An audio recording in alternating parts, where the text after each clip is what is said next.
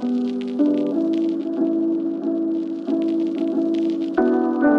und herzlich willkommen zu einer neuen Folge von Finance Forward. Ich spreche heute nach zwei Jahren mal wieder mit der Bright-Gründerin Lena Hackelöhr. Lena hat Klarna mit aufgebaut und dann 2019 ihr eigenes Fintech Bright gegründet. Das Unternehmen bietet sogenanntes Account-to-Account-Payment an, ein großer Hype zurzeit. Bright gibt nun heute eine Finanzierungsrunde über 60 Millionen bekannt. Viel Geld für eine schwierige Zeit. Ich habe mit ihr darüber gesprochen, wie sie in so einer Phase ein Fintech aufgebaut hat, wie sie es geschafft hat, profitabel zu sein und welche Rolle Account-to-Account-Payment in Zukunft spielen wird. Viel Spaß damit. Hallo Lena, herzlich willkommen bei Finance Forward. Hallo, vielen Dank, dass ich dabei sein darf. Sehr gerne. Es ist jetzt schon zwei Jahre her, dass wir den, den letzten Podcast äh, aufgenommen haben. Damals war noch, waren wir mitten noch in der Corona-Krise. Die Zeit rennt. Äh, wir haben damals auch viel über deinen äh, ehemaligen äh, Arbeitgeber Klarna gesprochen. Das war damals äh, sehr, sehr angesagt, sehr hoch bewertet, wahrscheinlich da so um die 40 Milliarden, mhm. was jetzt, äh, ja, seitdem hat sich irgendwie die Zeit sehr stark geändert. Ähm, Klarna wurde stark abgewertet, aber generell die ganze Branche ähm, hat ja irgendwie gerade zu kämpfen. Mhm. Wie, wie hast du das erlebt, diesen, diesen Wechsel auch? Wir sind ja die letzten beiden Jahre sehr stark mit dem Unternehmensaufbau im Grunde genommen ähm, beschäftigt gewesen. Und insofern, glaube ich, haben wir eine bisschen andere ähm, Perspektive darauf. Also als wir das letzte Mal gesprochen haben, das stimmt, das war, glaube ich, noch mitten in Corona. Da waren wir noch relativ jung. Mittlerweile sind wir gewachsen ähm, als Unternehmen und haben natürlich ähm, in der Zeit uns auch stark anpassen müssen an die geänderte Zeit oder die, die neuen Rahmenbedingungen sozusagen, die sich da geboten haben für Fintechs und haben deswegen natürlich auch ähm, ein bisschen mehr darauf fokussiert, dass wir konservativer gewesen sind, glaube ich, auch was Finanzierungsrunden und dergleichen angeht und versucht, das Unternehmen möglichst nachhaltig ähm, aufzubauen. Wie hat sich das ganz konkret bemerkbar gemacht? Also die Investorengespräche, die ich geführt habe, waren natürlich vor zwei Jahren anders als noch vor drei oder vier Jahren als ich gestartet bin 2019. Ähm, es, man hat schon gemerkt, dass es nach wie vor sehr viel Interesse gibt, aber es gab ähm, mehr Zurückhaltung, natürlich speziell jetzt im letzten Jahr. Wir haben aber von Anfang an eigentlich ähm, darauf gebaut, dass wir uns sehr stark auf die Kunden fokussiert haben und sehr schnell eigentlich Sag doch, sagen, sagen alle. alle. Ja, ja, ich weiß, sagen alle. ähm, aber wir wollten, also nicht nur vom Produkt her, ich glaube, das sagen wirklich alle, aber wir wollten relativ schnell unabhängig werden finanziell. Ähm, also davon wegkommen, dass wir ja Geld verbrennen im Grunde genommen. Deswegen haben wir letztes Jahr es dann geschafft, profitabel zu werden. Ähm, es war knapp profitabel, das war auch der Ansatz. Also wir wollen natürlich keine Gewinne einfahren, weil wir natürlich alles in unser Wachstum investieren wollen. Aber wir wollten gerne aufhören, Geld zu verbrennen. Einfach damit wir ähm, nicht mit dem Rücken an der Wand stehen irgendwann. Das heißt, diese Marktexpansion, ihr seid ja auch äh, mhm. außerhalb von Schweden jetzt schon in einige Länder gegangen, das wurde auch aus den eigenen Erträgen dann schon finanziert. Ja, absolut. Also wir haben natürlich auch im Fundraise gehabt, ne, schon zu Beginn, absolut. Also wir haben Geld aufgenommen, keine Frage, also jetzt nicht komplett gebootstrapped. Ähm, aber wir haben uns bei der Expansion auch stark an unseren Kunden tatsächlich orientiert. Also wir haben Märkte in der Sequenz gelauncht, wie unsere größeren Kunden das gerne wollten. Weil im Grunde genommen unser ähm, Thema, also unser Produkt, also Instant Account to Account oder Instant Bank Payments, ähm, ja in ganz Europa eigentlich Potenzial hat. Also natürlich ist das Ziel, dass man irgendwann mal fast alle relevanten Märkte abdeckt. Und wir haben uns aber dann an der, was die Reihenfolge der Märkte angeht, daran orientiert, was für unsere größeren Kunden wichtig ist, so dass wir eigentlich. Erzählte dazu. Ähm, also zum Beispiel machen wir sehr viel Instant Payouts noch aktuell in ganz Europa. Ne? Und da gibt's eigentlich ähm, eine ganze Reihe von Unternehmen, auf die man vielleicht nicht sofort kommt. Ich glaube, man denkt bei Payments immer direkt irgendwie an Online-Shops, äh, logischerweise. Ähm, aber es gibt zum Beispiel, wir haben einen Kunden, AuctionNet, das ist ein ganz großer, eine ganz große Plattform für ähm, Auktionshäuser. Und das ist ein klassischer Use Case bei uns. Also die brauchen nicht nur Instant Payments, sondern die brauchen eben auch Instant Payouts ähm, für Verkäufer, die in ganz Europa sitzen können, als Beispiel. Und ähm, daran haben wir uns natürlich dann auch orientiert, als wir unsere Roadmap aufgebaut haben. Und momentan sind wir so dabei, die, die ganzen Lücken in Europa eigentlich zu schließen. Also die Nordics, da sind wir natürlich schon von, von jeher sehr stark. Aber auch Benelux machen wir jetzt mittlerweile komplett. Also Belgien, Niederlande zum Beispiel, Dach äh, ist natürlich jetzt auch verstärkt ein Fokus für uns. Ähm, und insofern haben wir uns dann tatsächlich eher daran orientiert. Wir machen eine kurze Unterbrechung für unseren Partner Per Finance. Inkasso ist ein großes Thema für Banken sowie für Fintechs und ein Digital-Inkasso für zukunftsorientierte Unternehmen in Europa, entwickelt für die höchste Recovery und beste Customer Experience, das bietet die Lösung von Per Finance. Über 550 europäische Enterprises vertrauen bereits auf die Lösung von Per Finance. Der Per Finance Ansatz basiert auf KI und Verhaltensforschung. Ein selbstlernender Algorithmus typologisiert Menschen anhand von Daten, um die passende Kommunikations- und Bezahlstrategie für sie herauszufinden. Das Ziel? Den Kunden erfolgreich zur Zahlung sensibilisieren und die ideale Lösung für jeden Menschen finden, die Forderung schnell zu begleichen. Zum Einsatz kommen dabei KI-Technologien basierend auf Reinforcement Learning und auch Natural Language Processing. Der Ansatz verhilft Finanzteams schneller zu höheren Rückführungen von ausstehenden Forderungen und bietet Verbrauchern ein nahtloses und faires Online-Bezahlerlebnis. Das Ganze gibt es in einem All-in-One-Ansatz für alle Länder, ein Vertrag, eine Datenschnittstelle, ein Kundenportal und einen Ansprechpartner. Einfach mal schlau machen auf www.perfinance.com.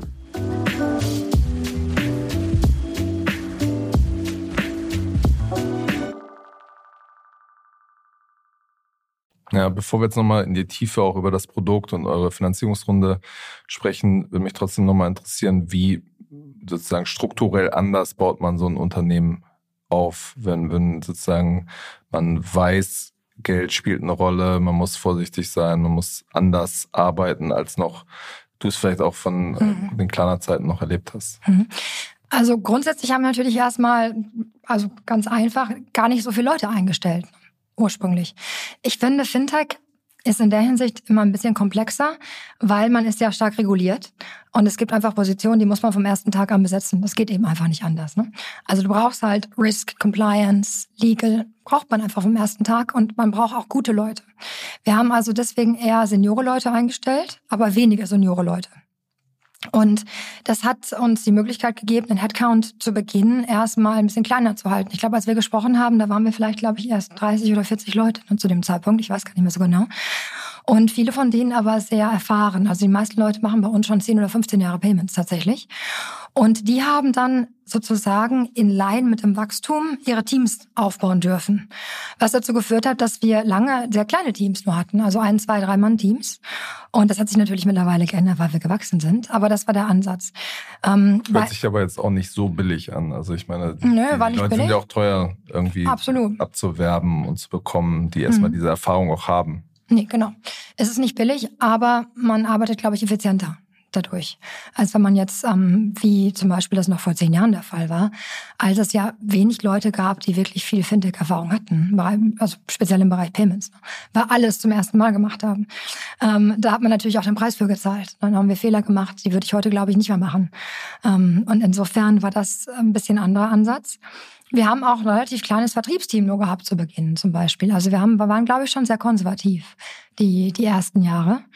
Ähm, ich habe mich damals natürlich oft gefragt, ob es die richtige Strategie ist. Offen gesagt. Also ich habe oft auch schon. Wenn man dann morgens die Newsseiten aufgemacht Klar. hat und gesehen hat, hier 50 Millionen, da 100 ja, Millionen, oder? Genau.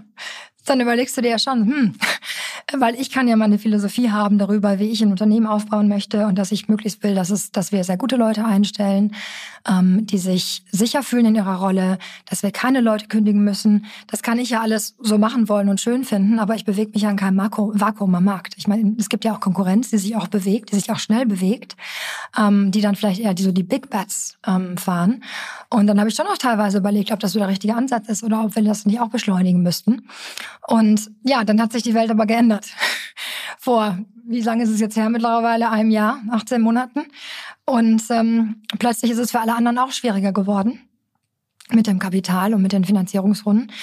Und ähm, da standen wir natürlich im Vergleich plötzlich sehr gut da. Ja. Weil wir eben konservativer gew äh, gewesen sind und eben auf ne, gar nicht unbedingt Profitabilität fokussiert haben, aber eher darauf fokussiert haben, dass wir eben nicht unbedingt so extrem abhängig werden von der nächsten großen Finanzierungsrunde. Und das war natürlich ja ein Stück weit auch Glück, muss man auch sagen. Ihr habt jetzt äh, mit, mit Dawn Capital und äh, E-Ventures, was heute Headline äh, ja heißt, äh, eine Finanzierungsrunde abgeschlossen über 60 Millionen, was für die Zeit schon äh, sehr, sehr viel ist. Wie, wie, wie schwierig war es, da irgendwie die Geldgeber zu überzeugen? Ursprünglich war das gar nicht mein Ziel so eine große Runde ähm, zu raisen. Das hat sich tatsächlich eher ergeben, weil wir haben im letzten Jahr relativ oft Finanzierungsgespräche geführt, aber das war mehr so, offen gesagt, mehr so Meet and Greet fast. Also wir haben quasi gesagt, naja, wir, wir suchen eigentlich gerade kein Kapital, aber wir lernen euch gerne kennen. Und es hat sich dann erst daraus... Das war, ich, bei vielen die Strategie, nicht offiziell rauszugehen, sondern irgendwie in Kontakt zu bleiben. Genau. Wir haben aber tatsächlich auch gar keinen Plan gehabt. Wir hatten auch kein mhm. Deck zum Beispiel. Ähm, wobei, ich glaube, mittlerweile ist es schon fast out, ein Deck zu haben, um zu fundraisen. Aber ähm, wir haben tatsächlich gar keine Absicht gehabt, ursprünglich. Also zumindest nicht im letzten Jahr, als wir die alle getroffen haben, die ganzen Investoren. Und in diesem Jahr als wir dann aber, ähm, also im letzten Jahr profitabel geworden sind, also 2022, ähm, haben wir uns schon überlegt, naja gut, jetzt haben wir eigentlich eine ganz gute Basis. Wir haben auch eine kritische Masse. Also mittlerweile sind wir 100 im Unternehmen. Ähm, das heißt, wir sind auf jeden Fall auf einem ähm, Niveau mittlerweile, wo wir schneller skalieren können als früher und das Unternehmen auch mehr Funding vertragen kann. Und dann haben wir, sind wir in Gespräche eingestiegen mit Funds, die uns jetzt schon länger beobachtet haben. Und das war, glaube ich, ähm, das hat uns sehr geholfen dabei, dass sie uns jetzt schon einige Monate oder vielleicht schon ein Jahr auch ähm, verfolgt haben und geschaut haben, was wir gemacht haben, welche Produkte wir gelauncht haben, welche Märkte wir gegangen sind, mit welchen Kunden etc. Und ähm, dann war es tatsächlich nicht besonders schwer, muss ich sagen. Also es war nicht so, dass wir unheimlich Klinken putzen mussten, sondern wir sind eigentlich von den Funds angesprochen worden. Und ähm, ja, vermutlich eben darauf basierend, dass wir eben auch keinen Cashburn mehr hatten. Okay, und auch zu guten Konditionen. Es gab jetzt ja auch einige äh, Finanzierungsrunden, wo die Gründer und Gründer dann äh, Liquidation Preferences akzeptieren mhm. mussten. Mhm, also mhm. Sachen, die man nach außen nicht sieht, aber die nach innen für, für viele Leute sehr ähm, nachteilig sind. Ja, absolut. Nee, das war bei uns nicht der Fall. Also wir mussten keine Konditionen akzeptieren, die wir nicht wollten. Und ich glaube, so hätten wir es auch nicht gemacht. Also das war auch, ich war da auch sehr transparent mit. Also wir, wir, wir mussten ja nicht ähm, unbedingt ähm, Geld einsammeln. Und wenn jetzt die Marktkonditionen total schlecht gewesen wären, ähm, hätten wir es tatsächlich auch nicht gemacht. Zumindest, also nicht zu diesem Zeitpunkt jedenfalls. Ja. Sagt ihr denn etwas zu, zu euren äh, Revenues, Umsätzen, zu den Transaktionsvolumen, was schon über euer Netzwerk äh, abgewickelt äh, wird?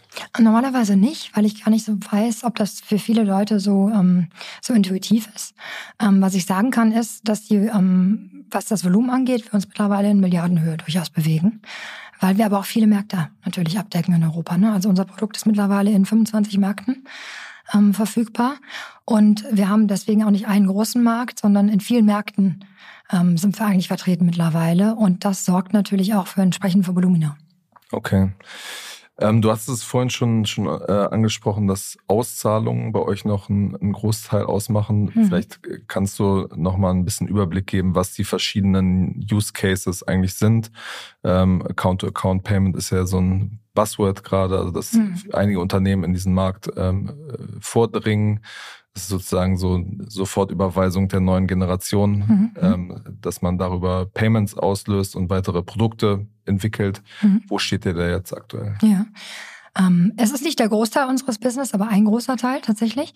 Ähm, darf ich da ein bisschen ausholen? Ja. Dann kann ich das, glaube ich, besser einordnen. Ähm, also es ist so, wenn man uns vergleicht mit Open Banking Anbietern der ersten Stunde, dann geht es ja viel um Payment Initiation. Das heißt, das Geld fließt eigentlich vom Kunden direkt zum Händler. Und dazwischen steht eine Art Zahlungsauslösedienst. Das ist ja eigentlich so das, was hinter den Kulissen passiert. Unser Ansatz ist ein anderer. Wir haben ein System gebaut oder eine Architektur, die wir Bright Instant Payments Network nennen, also Bright IPN. Und das ist im Grunde genommen der, der Kern auch unserer Technologie. Und die sitzt zwischen dem Verbraucher und dem Händler. Und in diese ähm, Plattform laufen im Grunde, oder dieses Netzwerk laufen alle einkommenden Zahlungen, die wir auch in Echtzeit ähm, abwickeln. Die laufen quasi in dieses Netzwerk und ähm, kann von da aus natürlich auch wieder ausgezahlt werden. Und das ist der Bereich Auszahlung. Das heißt, unser ähm, IPN steuert Zahlungen über, durch ganz Europa in Realtime, ähm, auch in Märkte, wo es gar kein Realtime-Netzwerk gibt. Ähm, Schweden ist ein schöner Markt zum Beispiel. Da gibt es keine Echtzeitzahlung, gibt es auch kein SEPA Instant beispielsweise. Und das ist eben alles verbunden in dieser Kerntechnologie. Ähm, und das ist eigentlich auch der Fokus ähm, des Unternehmens. Also der Bereich Payment Initiation, also die Open Banking APIs, die sind ja nun mal per Definition sehr standardisiert. Die haben wir auch natürlich selber aufgebaut. Also nicht mit Tink, Yapili oder so, Nein. ihr habt das selber quasi mhm. gebaut. Das ist einer unserer Ansätze. Also wir wollen die Transaktion von vorne bis hinten ownen sozusagen. Und ähm, wir haben unsere Architektur komplett selber gebaut. Wir haben natürlich auch Fallback-Partner und dergleichen, aber der ganz, ganz, ganz, ganz große Teil unserer ähm, Transaktion läuft über unsere eigene Technologie, eben aufbauen das auf diesem Netzwerk. Und ähm, es gibt Use Cases am Markt, die sind nur Payments. Also das klassische Online-Shopping. Ähm, es gibt Use Cases. Dafür bräuchte man ja diese Zwischenstation bei euch Theoretisch nicht, oder? Theoretisch nicht, praktisch aber ja, weil dadurch eben alles Echtzeit läuft. Und es gibt Märkte, da hat man einen sehr hohen SEPA-Instant-Anteil. Da könnte man sagen, okay, dann läuft das einfach alles in ein Konto, ja. Ähm, aber meistens erreicht man damit nicht die perfekte Abdeckung, die man eigentlich haben will. Ähm, also wir haben Märkte zum Beispiel, da haben wir 99 Prozent Instant-Abdeckung mittlerweile. Und das, glaube ich, hat auch viel damit zu tun, wo eigentlich der wahre Vorteil von A2A liegt. Ne? Weil es wird ja immer viel über Preis gesprochen und kein Middleman und dergleichen mehr. In Wahrheit, wenn man das mal wirklich mal mit großen Kunden durchgeht, also wirklich Line für Line, wo die, wo die Paymentkosten sitzen, wo der Aufwand sitzt, wo die Losses sitzen, hat eben auch ganz viel damit zu tun, dass man kein Fraud und keine Chargebacks hat im Vergleich zu Credit Cards. Und ähm, damit das aber wirklich nicht auftritt, braucht man eben ein Instant Processing. Wenn, weil wenn die Gelder nicht instant fließen, also nicht in Echtzeit, ähm, dann öffnet das eben doch wieder Tür und Tor ähm, dafür, dass es Zahlungsausfälle gibt. Aber an welcher Stelle, zum Beispiel, wenn man jetzt sofort Überweisung nimmt hm. und ähm, dass die Bank quasi kein Instant Payment äh, unterstützt, an welcher Stelle ähm, kann es dann Betrug geben? Hm. Also bei der Bank gibt es ja mal zwei Banken. Ne? Es ja. gibt ja immer die Sending Bank und sozusagen ja. die Receiving Bank. Und ähm, das kann natürlich an beiden Stellen eigentlich viel falsch laufen. Ne? Man kann auch, also wir zum Beispiel senden alle unsere Gelder instant, aber es gibt natürlich trotzdem Banken, die sie nicht instant empfangen. Aber das bedeutet natürlich eine Zahlungsverzögerung.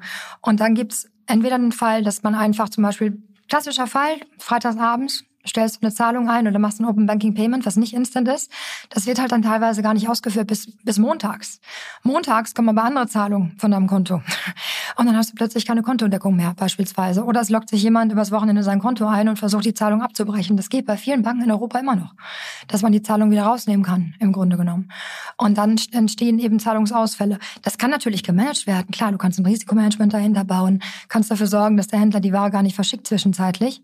Ähm, aber da an der Stelle ist natürlich mehr Aufwand und nicht wirklich das volle Potenzial von Instant Account to Account, was du eigentlich haben willst am Markt. Und deswegen haben wir uns so aufgestellt, weil wir glauben, dass man das eigentlich braucht, damit man wirklich eine konkurrenzfähige Zahlungslösung hat, ähm, die Kreditkarten das Wasser abgraben kann. Weil das ist ja im Grunde genommen das, was, was, was wir glauben und was, glaube ich, fast alle glauben, was, was Account-to-Account erreichen kann, ist eben den Anteil an Kreditkartenzahlungen ähm, zu verringern. Ähm, zum Beispiel Nicht PayPal oder so. Ich glaube, also ich persönlich denke, ähm, das ist aber vielleicht meine Philosophie. Ich glaube, es gibt für verschiedene Use Cases und für verschiedene Arten von Verbrauchern unterschiedliche Zahlungsmethoden, die alle ihre Berechnung haben, äh, Berechtigung haben am Markt. Ähm, wir haben gerade über Klarna gesprochen. Klarna zum Beispiel, Buy Later, ist super stark im Bereich Fashion. Ähm, nicht umsonst deswegen, weil die meisten Leute natürlich Auswahlbestellungen äh, treffen und eben das gleiche T-Shirt dreimal bestellen, weil sie nicht genau wissen, welche Größe sie brauchen. Ja, wird ja irgendwie 50 Prozent im Schnitt wieder Retouren, zurückgeschickt. Genau. Ja. Und ähm, willst du das vorab komplett bezahlen? Ein Teil der Kunden wird das sicher machen, weil ein Teil der Kunden wird genau wissen, ich will die Jeans und nur in einer Größe, weil ich die immer kaufe. Ähm, aber andere Kunden eben nicht. Und die werden weiterhin Buy Later nutzen. Da bin ich mir ganz, ganz fest von überzeugt. Und es wird auch PayPal-Kunden geben, die grundsätzlich immer PayPal-Kunden bleiben wollen oder zumindest auf, auf absehbare Zeit. Und ähm, das ist ja auch völlig fein, dass es das gibt. Ne? Also man sollte ja auch eine Auswahl anbieten. Aber gerade Kreditkarten, da glaube ich, ähm, ist es oft so, dass es weniger die bewusste Wahl für die Kreditkarte ist, sondern einfach das, was überall geht. Der rote Faden in Europa an Zahlungsmethoden. Und ich glaube, dass in dem Bereich kommt Account-to-Account ähm, zum Tragen. Aber man muss es natürlich so aufbauen, dass der Händler auch wirklich den Mehrwert davon hat. Und deswegen haben wir das so aufgebaut. Hm. Weil ich meine, der, der Händler wird ja im, im Zweifel auch über Preis oder so Argumente wie, wie vorhin, dass die, die Rate der, der, des Betrugs äh, möglichst gering ist, draufkommen. Aber was ist quasi für die Kundinnen und Kunden am Ende das hm. Incentive, äh, das zu nutzen? Ja, total gute Frage, kriege ich auch ganz oft ähm, habe ich auch eine Investitionsrunde auf die Frage bekommen, dass die Investoren gesagt haben, okay, und es ist total klar, ähm, warum Account-to-Account für, für Händler so spannend ist. Was ist denn für den Consumer sozusagen drin? Ähm, ich glaube, dass da die Antwort daran liegt, dass es einfach eine sehr einfache Zahlungsart ist, im Grunde genommen. Du musst dich nicht anmelden, du musst nichts runterladen, du musst dich an nichts erinnern, keine langen Zahlungsfolgen. Du brauchst im Grunde genommen ja nur die Daten, mit denen du dich ähm, in dein Bankkonto einloggst, beziehungsweise in dein Online-Banking. Und weil die meisten Leute natürlich mittlerweile eine Online-Banking-App auf ihrem Handy haben, wissen sie das auswendig. Also es gibt eigentlich eine sehr, sehr geringe Hürde. Wir haben uns speziell darauf fokussiert, dass wir ähm, One-Click-Zahlungen machen im Bereich Open Banking. Das heißt, sobald du uns einmal genutzt hast, egal bei welchem Händler, also hast einmal eine Zahlung mit Bright gemacht in, in einem Land, ähm, dann landest du beim nächsten Mal bei der wiederkehrenden Zahlung direkt sozusagen ähm, auf deinem Bankkonto als zur Auswahl. Also du, du kriegst nicht mehr wie typischerweise natürlich bei einem Account-to-Account-Payment du dich ähm, dafür entschieden hast, nicht die ganze Auswahl von allen Banken in einem Land, sondern du landest halt direkt beispielsweise in Deutschland bei der Deutschen Bank. Dein, dein Bankkonto ist schon vorausgefüllt. Und du musst eigentlich nur noch die Zahlung freigeben. Und das ist sehr einfach. Und ähm, das ist, glaube ich, der, Haupt, ähm, der Hauptpunkt, warum sich Kunden dafür entscheiden. Das andere ist, dass natürlich durch die Banken schon eine gewisse Ebene von Vertrauen auch da ist, muss man ehrlicherweise sagen. Wenn man jetzt sich neu positioniert, glaube ich, als Marke im Bereich, Bereich Payments, ähm, ist es am Anfang immer schwer. Und man will natürlich, glaube ich, als Payment Company immer gerne den, den, den, den Schwung erreichen, sozusagen weg von der Kategorie zur Marke. Ähm, Beispiel Klarna haben wir letztes Mal viel darüber gesprochen. Am Anfang war alles nur Rechnungskauf, alle wollten mhm. Rechnungskauf. Und irgendwann wollten die Leute halt speziell Klarna. Und das ist natürlich eine sehr viel bessere Situation ähm, für einen Anbieter. Und das ist, glaube ich, das, ähm, wo wir momentan noch sehr, sehr am, am, am, Anfang stehen, natürlich in Deutschland oder in allen Märkten in Europa. Mhm. Aber wenn ich jetzt so bei meinem eigenen Verhalten das ein bisschen reflektiere, dann ist ja quasi oft irgendwie PayPal auch sehr einfach oder mhm. Kreditkarte, wenn es bei irgendwie meinen Lieblings-Apps irgendwie schon voreingefüllt ist, vorausgefüllt ist, dann ähm, funktioniert das auch schon sehr schnell, wohingegen ins Bankkonto einloggen, je nach Bank, äh, manchmal sogar noch Probleme irgendwie bereitet. Mhm. Klar, es gibt Banken, bei denen ist es nicht besonders einfach. Wir sehen aber, dass sich das extrem ähm, verbessert. Also kurzes Beispiel. Ich weiß, dass wir, als wir gelauncht sind, äh, die Deutsche Bank teilweise noch so Zettel hatte mit Codes, die man so also Tanz, ja, ja. So richtig so, so ein Tannenzettel auf Papier. Das gibt's ja mittlerweile auch nicht mehr logischerweise. Und ich glaube, was wir da sehen, und wir sprechen mit den Banken ja viel darüber natürlich, weil wir mit allen großen Banken mittlerweile irgendwie zusammenarbeiten, zumindest in Westeuropa natürlich, nicht nicht global, aber Westeuropa. Und ähm, wir sehen, dass das alles auch einfacher wird mit der Zeit. Das andere ist natürlich auch der Händler. Der hat ja eine starke Incentivierung dann, ne? auch die, die Zahlungsart zu promoten und nach vorne zu stellen. Aber natürlich wird es nicht über Nacht gehen. Also klar, es ist nicht so, dass man Account-to-Account einbindet und plötzlich will keiner mehr mit seiner Kreditkarte zahlen. Alle wollen nur noch Account-to-Account. Ähm, insofern, das wird natürlich dauern. Aber die Sofortbeweisung in Deutschland, hast du gerade schon angesprochen, ist ein gutes Beispiel. Ne? Sehr unheimlich populär, immer noch eine Riesenmarke. Obwohl ich meinen möchte, dass der Prozess, weil es ihn ja auch schon lange gibt, da auch nicht besonders einfach ist oder war. Ja, ja. Aber gibt es nochmal so, so ein Argument, wie jetzt zum Beispiel bei dem, bei dem Fashion, ist ja total mhm. einleuchtend, ich will es erstmal anprobieren und dann erst mhm. bezahlen. Mhm. Gibt es so klare Anwendungsfälle, wo man sagt, so, da ist Account to Account, also das ist einfach, macht es einen Unterschied, dass es sofort da ist? Hm. Also alles, was natürlich sofort konsumiert wird, ne? also alles, was irgendwie mit, mit ähm, äh, Downloads oder ähm, Movie Streaming oder Entertainment etc. zu tun hat, das ist ein ganz, ganz klarer Use Case. Alles, wo, man, wo grundsätzlich äh, Kredit problematisch ist oder wo man keinen Kredit anbieten will. Ähm, beispielsweise ähm, haben ja noch viele, viele Anbieter auch Restriktionen, was zum Beispiel Wein angeht, online und dergleichen mehr. Das ist auch sehr obvious. Ähm, hohe Tickets sind auch sehr populär ähm, bei Account-to-Account, logischerweise. Ne? Also wenn zum Beispiel ähm, so ein Auctionet, wie ich gerade angesprochen habe, da werden viel Möbel auch verkauft und Kunst und dergleichen mehr. Ähm, da ist es auch so, dass die Leute das ähm, gerne von ihrem Konto bezahlen, weil sie eben genau wissen, dass es kommt als Zahlung. Und insofern, ähm, klar, es gibt so einen leichten Bias, aber grundsätzlich glaube ich, hat Account-to-Account seine Berechtigung überall. Die Frage ist nur, zu welcher Ausprägung. Also sind es 10 Prozent des Checkout oder sind es 50 Prozent oder ist es der ganze Checkout? Und wir haben natürlich auch Kunden, bei denen wir die einzige Zahlungsoption sind, klar. Okay, was ist da deine oder eure These, wie sich das in den nächsten Jahren entwickelt, was das für ein Market Share bekommen wird? Also äh, über alle, über alle Verticals hinweg meinst du jetzt oder speziell im Bereich Online-Shopping? Ich würde jetzt erstmal sagen Online, Online-Shopping. Online-Shopping? Sagen, glaube ich, ja schon der, der wichtigste Bereich ist. Ja, ja. Also ich glaube, viele Händler, von mit denen wir sprechen, haben aktuell 50 bis 60 Prozent Credit Card Share. Ähm, ich glaube, dass die nächsten, sagen wir so, die nächsten drei bis fünf Jahre davon mindestens die Hälfte über Account-to-Account -Account läuft. Das glaube ich ist schon realistisch. Und das sehen wir auch.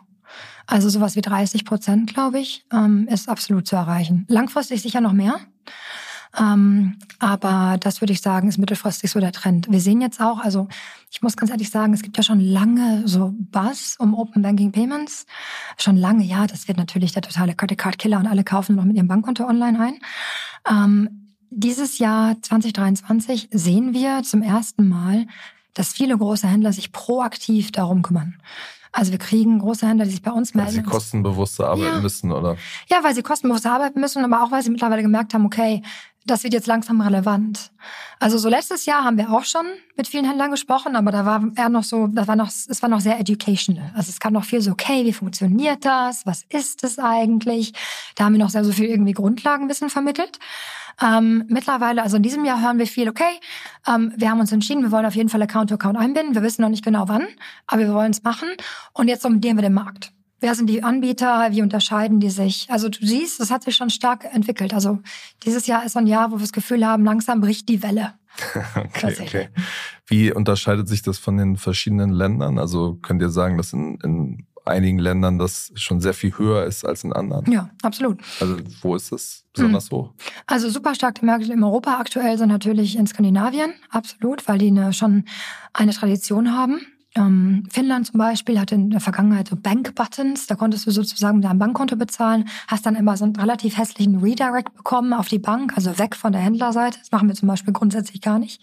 Also bei uns bist du immer auf der Seite des Händlers, keine Redirects, ist immer ein Conversion-Killer. Ähm, und das gibt's da aber schon seit 15 Jahren.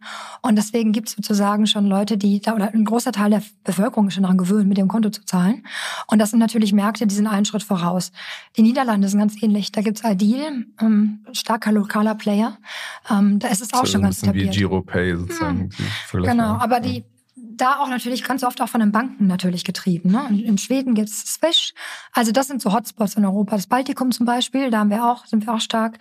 Ähm, da gibt's auch also ganz hohe Affinität zu, zu Online-Zahlungen und, und auch Bank-Payments, eben auch, weil, weil alles schon instant ist und schon lange. Deswegen natürlich die Händler das schon lange eingebunden haben.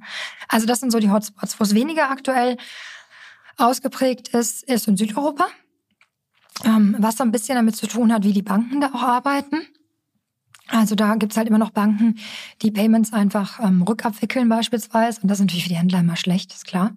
Und dann ist natürlich der Incentive für den Händler, das auch so äh, einzubinden in den Checkout ist geringer. Aber so noch was, was heißt das genau? Also wenn du zum Beispiel als Verbraucher die Möglichkeit hast, eine Zahlung platzen zu lassen, so wie man das in Deutschland von der Lastschrift kennt, ne? wo die ja. Bank anrufen kann und sagen kann, hey, das will ich jetzt doch nicht mehr machen.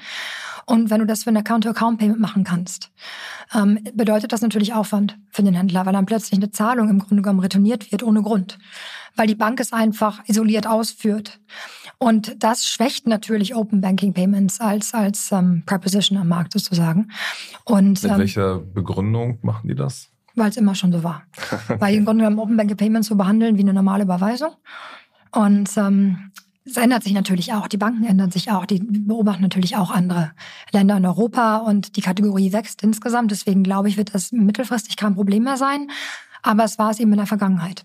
Und das hat natürlich den, den sozusagen den Rollout von Open Banking Payments behindert oder verlangsamt. Hm. Wo ist das in diesen Märkten, wo es sehr populär ist? Wo ist das im Checkout, also wenn man jetzt irgendwie im Online-Shop ist? Wo ist das da schon platziert? Ist das dann quasi die dritte Möglichkeit mhm. oder die erste oder was? Schon relativ populär, absolut, ja. Also okay. in, in, den Märkten, wo Account-to-Account schon ähm, größer ist, hast du es immer sehr weit oben. Absolut, weil die natürlich auch die Vorteile sehen gegenüber Kreditkarten. Ne? Definitiv, es ist immer günstiger als eine Kreditkarte. Eigentlich. Selbst bei großen Händlern, die schon relativ geleveragte ähm, Kreditkartenkosten haben, ist es dann immer so. Also speziell Skandinavien, Baltikum, Niederlande, so in dem Bereich ist es schon sehr populär. Ich glaube, da gibt's mittlerweile kaum noch Online-Shops, die es nicht abbilden. Hm, okay. Mhm. Welche Rolle werden diese weiteren Funktionen wie Auszahlung oder was man, was alles sonst noch denkbar ist, ähm, äh, quasi spielen? In unseren Augen eine ganz große Rolle. Ähm, es geht im Endeffekt natürlich um den Mehrwert für den Händler. Ähm, und deswegen, ich habe, glaube ich, deine Frage gerade zu den Payouts gar nicht beantwortet. ähm, deswegen machen wir das natürlich auch, ne? weil man damit einfach weitere oder breitere Use Cases ähm, abbilden kann. Und ähm, ganz oft zum Beispiel bei den Payouts ist es so, dass wir ähm, Händler haben, die haben, sind damit angefangen vielleicht und du hattest ja gerade gefragt, in welchen Bereichen ist es, ist es populär. Ähm, und die Bei den Payouts versteht man es übrigens auch sofort, ne? weil du willst ja sofort dein Geld haben. Ja, genau. Da ist die Verbraucher. Das Incentive genau. super hoch. Ja. Der Mehrwert ist total, total klar. Interessanterweise ähm, ist es so, dass die Verticals, in denen es für den Verbraucher den größten Mehrwert hat, meistens Verticals sind, in dem, ähm, in dem es eigentlich keine klassische Payment-Infrastruktur gibt.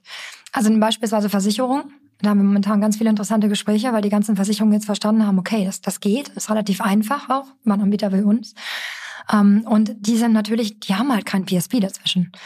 Ähm, weil die ihre, wahrscheinlich in der Vergangenheit ihre Payments über ihre ähm, Finanzabteilung gemacht haben, über irgendwelche Batch Payments Files, die einmal einen Tag jemand der, bei der Bank hochlädt, als Beispiel.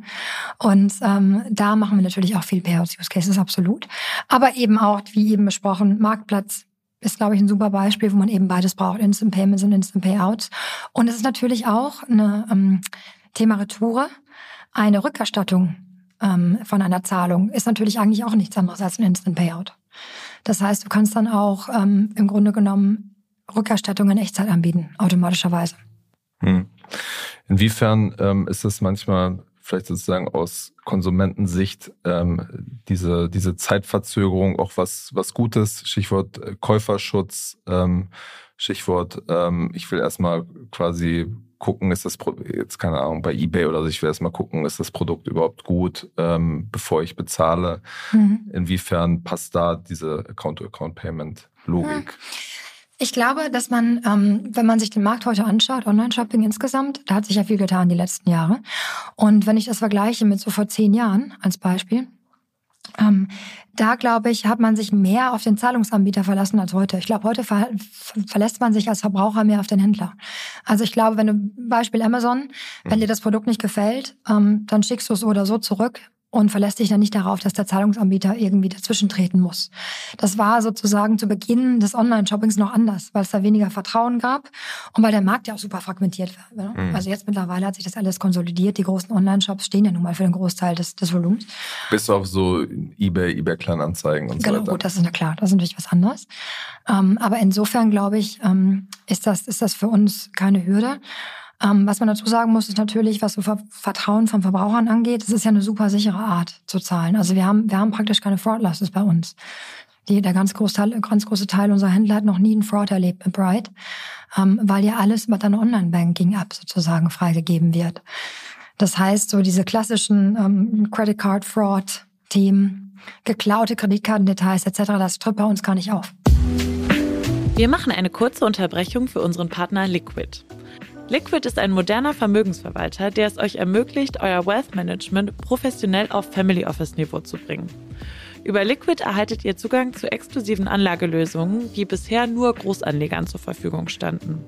Liquid ist auch kein Unbekannter. Wer nicht nur den Podcast hört, sondern auch aufmerksamer Finance Forward Newsletter-Leser ist, sollte schon einmal etwas von Liquid gehört haben. Wir haben nämlich im Dezember über einen Produktlaunch berichtet, Liquid Private Equity Next. Hier bekommen Anleger schon ab 10.000 Euro die Möglichkeit, in Private Equity zu investieren und das mit Sparplan. Gerade nach den Herausforderungen, die das Jahr 2023 in Zusammenhang mit Geldanlage mit sich gebracht hat, sehnen sich viele Anleger nach Guidance und nach einem professionellen und vor allem unabhängigen Partner. Und hier schafft Liquid die Möglichkeit, in Venture Capital und in Private Equity zu investieren und öffnet diese Anlageklasse. Schaut jetzt am besten einmal auf liquid.de slash ffwd vorbei. Zu Beginn des Jahres reduziert Liquid das Mindestanlagevolumen für Liquid Wealth Management von 100.000 auf 50.000 Euro. Einfach online einen Anlagevorschlag erstellen oder ein kostenloses Gespräch vereinbaren. Liquid schreibt man übrigens L-I-Q-I-D.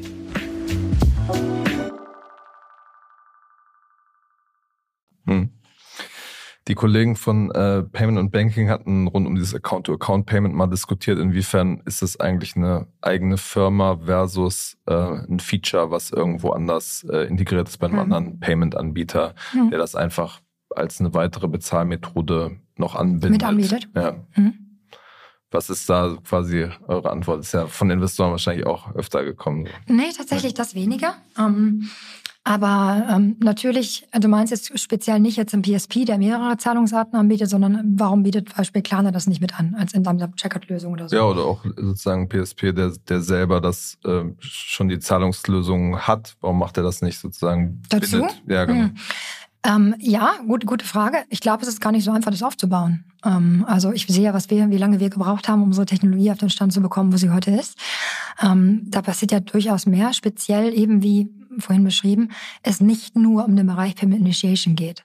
Ähm, das klar, ne? Also eine Open Banking ähm, Anbindung kann, glaube ich, können, glaube ich, viele PSPs machen, aber wirklich die Rails darunter, so dass es einen, wirklich Mehrwert gibt, ähm, das ist eben komplizierter unser Netzwerk auch aufzubauen. Und speziell, wenn du noch dazu ähm, so Themen nimmst wie ähm, Backoffice ne, oder auch ähm, FX, ist bei uns auch ein großes Thema. Also, wenn also Wechselkurse. Wechselkurse, genau. Also speziell, wenn du sagen, du bist jetzt ein Händler in Deutschland und du willst aber eben auch in alle möglichen Länder ähm, verkaufen. Bei einem klassisches Open Banking ähm, Produkt musst du ja Konten haben in den meisten Märkten, wenn der Anbieter dir das nicht gibt. Wenn der Anbieter dir, das, dir die Konten gibt, ist es oft nicht, ähm, nicht real-time. Das heißt, from good to great ist da ein großer Schritt. Ähm, und da liegt aber oft der Unterschied. Und ich glaube, ein ganz einfaches Account-to-Account-Produkt, da wartet keiner mehr drauf aktuell. Und das, glaube ich, als PSP mal eben so dazuzulegen, ist gar nicht so einfach, wenn du es wirklich gut machen willst. Also das wäre meine, das ist mein Blick darauf. okay, okay, okay. Es gibt jetzt ja mit ähm, Ivy einen, einen sehr jungen Player, der gerade für, für Aufmerksamkeit äh, sorgt, weil er irgendwie nach wenigen Wochen äh, 20 Millionen hm. oder nach wenigen Jahren 20 Millionen äh, in so einer schwierigen Marktumfeld nochmal eingesammelt hat. Wie setzt ihr euch generell von den ganzen Spielern, die es im Markt gibt? Wie seht ihr die Wettbewerbssituation im Moment? Mm, absolut. Also Ivy kenne ich tatsächlich gar nicht besonders gut, aber ich habe es natürlich gelesen und war echt beeindruckt. Also Riesenrunde, auch für ein offenbar ziemlich junges Team. Also insofern natürlich super spannend.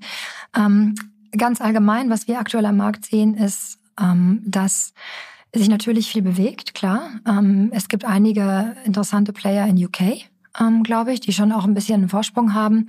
Ähm, speziell jetzt am, am, britischen Markt, weil das auch ein sehr reifer Markt ist, weil die Infrastruktur gut ist.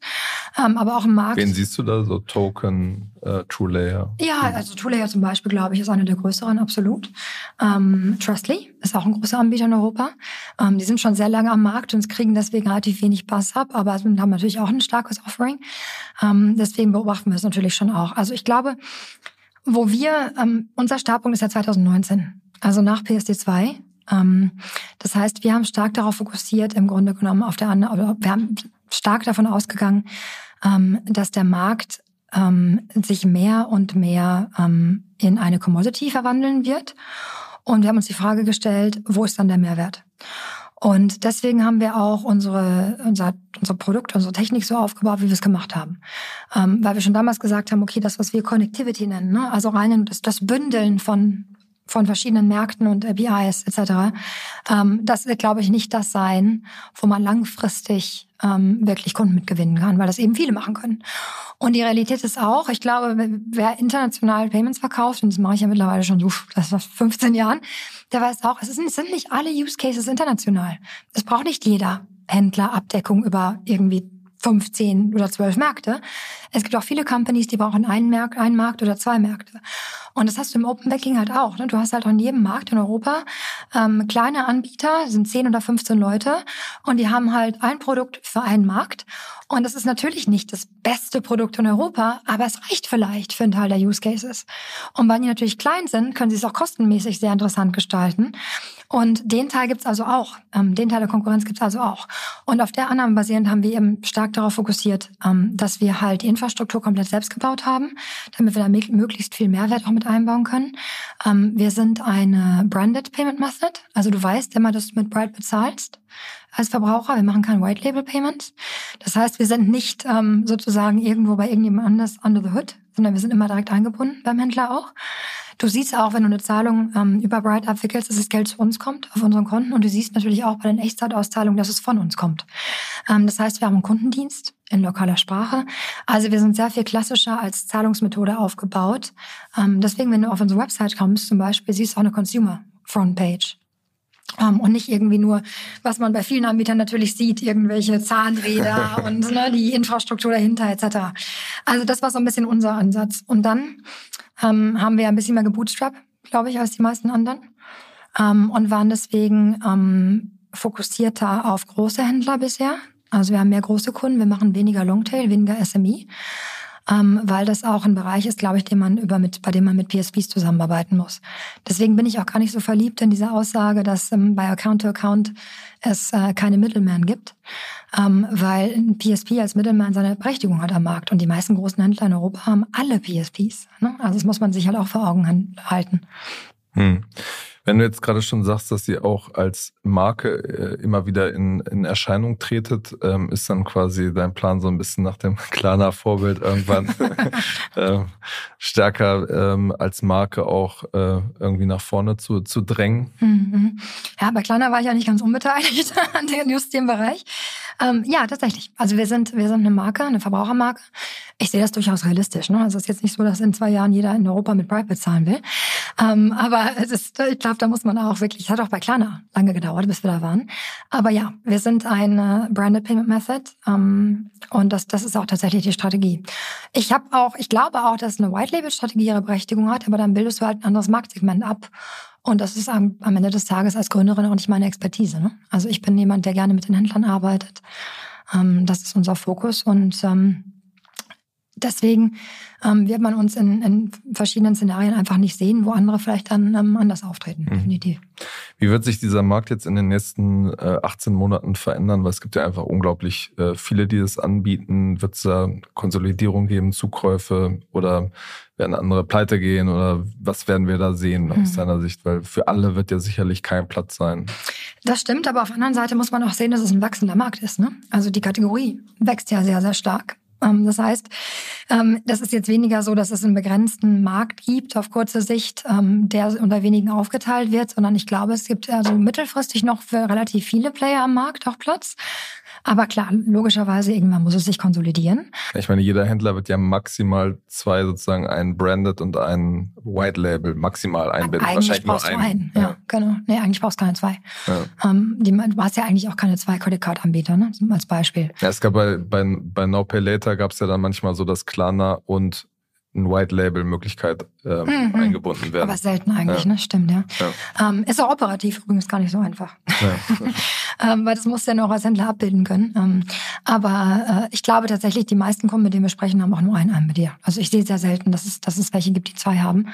Ähm, aber ja, insofern klar, also der Markt wird ähm, kompetitiver, keine Frage. Es gibt kleinere Companies, bei denen ich glaube, dass es schwer wird. Ähm, ich weiß es, ich, das weiß ich offen gesagt, weil es bei uns auch nicht einfach war. Also es dauert einfach Zeit, ne? Also die Kundenbeziehung aufzubauen, ähm, das dauert und ich glaube, in dem aktuellen Funding-Environment ist einfach der Druck größer. Ich bin deswegen sehr froh, dass ich 2019 gestartet bin. Ich glaube, es ist momentan schwieriger, ähm, da wirklich ähm, auch immer wieder Funding zu bekommen. Also ist zumindest meine Wahrnehmung.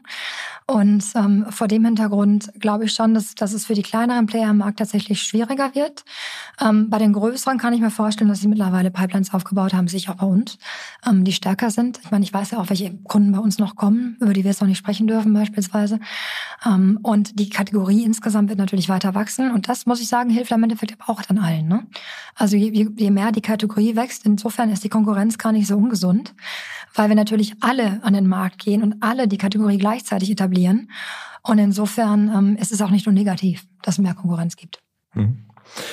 Alles klar, dann werden wir das mal genau im Blick behalten und hoffentlich nicht äh, erst in zwei Jahren widersprechen. Vielen Dank, dass du hier vorbeigeschaut hast in Berlin, Lena, und bis zum nächsten Mal bei Finance Forward.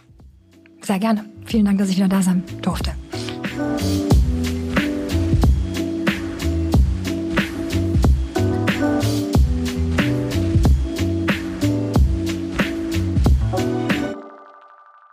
Dieser Podcast wird produziert von Podstars